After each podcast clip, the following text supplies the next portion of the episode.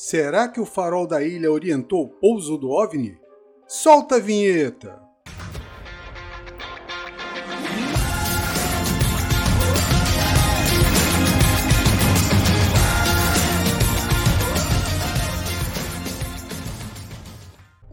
Este caso aconteceu em uma ilha no Uruguai chamada de Isla de Lobos. Esta pequena ilha está localizada a 8 quilômetros a sudoeste de Punta del Este. Ela tem um farol e na época ele não era automático e precisava de uma guarnição da marinha composta por cinco homens para operá-lo. E num sábado à noite algo estranho aconteceu. Vamos ao caso.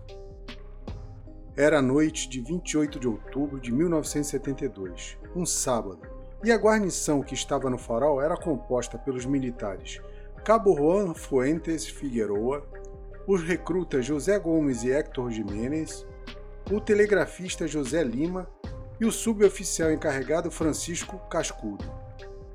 Por volta das 22 horas, o Cabo Fuentes foi fazer a sua ronda de rotina indo verificar o prédio dos geradores, que ficava próximo do alojamento. Quando chegou, luzes no alto do prédio lhe chamou a atenção. O prédio tinha uns 6 metros de altura e as luzes estavam um pouco acima dele. Fuentes disse que as luzes pareciam faróis de carros. E as cores eram uma mescla de branco, amarelo e violeta.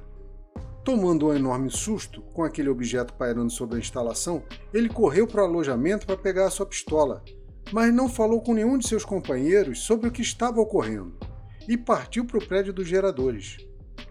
Quando chegou, viu no teto do prédio o objeto pousado. Ele descreveu como sendo um objeto metálico cor de cobre em forma de tigela invertida e apoiado em uma espécie de tripé ou trem de pouso. Além disso, possuía uma antena giratória no topo. Ao lado do objeto apareceu um ser e depois mais dois desceram da nave. Fuentes disse que eles vestiam uma roupa igual a de mergulhadores e suas cabeças eram alongadas, talvez seja até um capacete, ele reparou que um dos seres era mais alto que os outros. Por conta da distância e que era noite, ficou difícil de pegar mais detalhes. Neste instante que Fuentes estava observando, os seres perceberam a sua presença, mas não deram muita importância e nem se incomodaram. Assim que os seres olharam para Fuentes, ele pegou a sua pistola e apontou. E neste mesmo instante ele começou a ficar arrepiado, como se estivesse cercado de estática, Todo seu corpo começou a tremer e ele descobriu que estava paralisado, não conseguia se mover. Uma voz lhe disse dentro de sua cabeça o seguinte: Não atire, porque é inútil.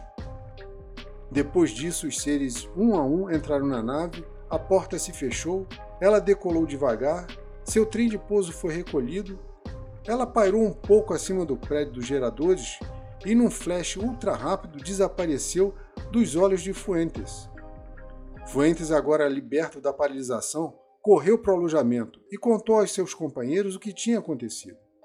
De imediato, ninguém acreditou em sua história. Depois, Francisco Cascudo, achando estranho ele contar algo sem nexo do nada, resolveu dar apoio ao amigo. No outro dia, Fuentes foi convocado a dar explicações sobre o fato a seus superiores, que o entrevistaram longamente. Fuentes disse que na sala junto estavam dois homens que ele achava ser da embaixada americana e que anotavam tudo o que ele falava. Mais tarde descobriu que eram do Departamento Americano de Assuntos Espaciais. Seus superiores mostraram várias fotos de OVNIs para ele apontar qual é que ele tinha visto.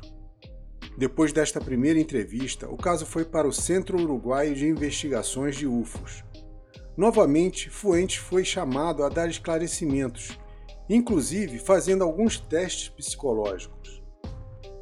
No final de tudo, foi dado como verídico todo o seu relato. No documento constou que Fuentes deu uma declaração sólida e foi descomplicada e simples, sem tendências a fabricar ou fantasiar. Também verificaram que Fuentes nunca teve interesse por assuntos ou conhecimentos sobre OVNIs chegando à conclusão que tudo que ele testemunhou era verdadeiro. Mas agora veio o pessoal do acobertamento, dizendo que ele realmente viu foi um helicóptero e seus tripulantes, e não um OVNI. Quisera a todo custo que isso se tornasse a realidade. Só tem um problema. Um não, dois. Se fosse um helicóptero, o barulho chamaria a atenção de toda a guarnição, e ainda mais sendo vigiado por militares. 2. Fuentes era um militar da Marinha, e seria praticamente impossível ele confundir um helicóptero com um OVNI. Fora o fato da paralisia que ele teve. Acho que não precisa dizer mais nada, né? Então, o que achou desse caso? Comente e divulgue. Se gostou do áudio, me siga aqui no Spotify e se inscreva no meu canal do YouTube. O link está na descrição.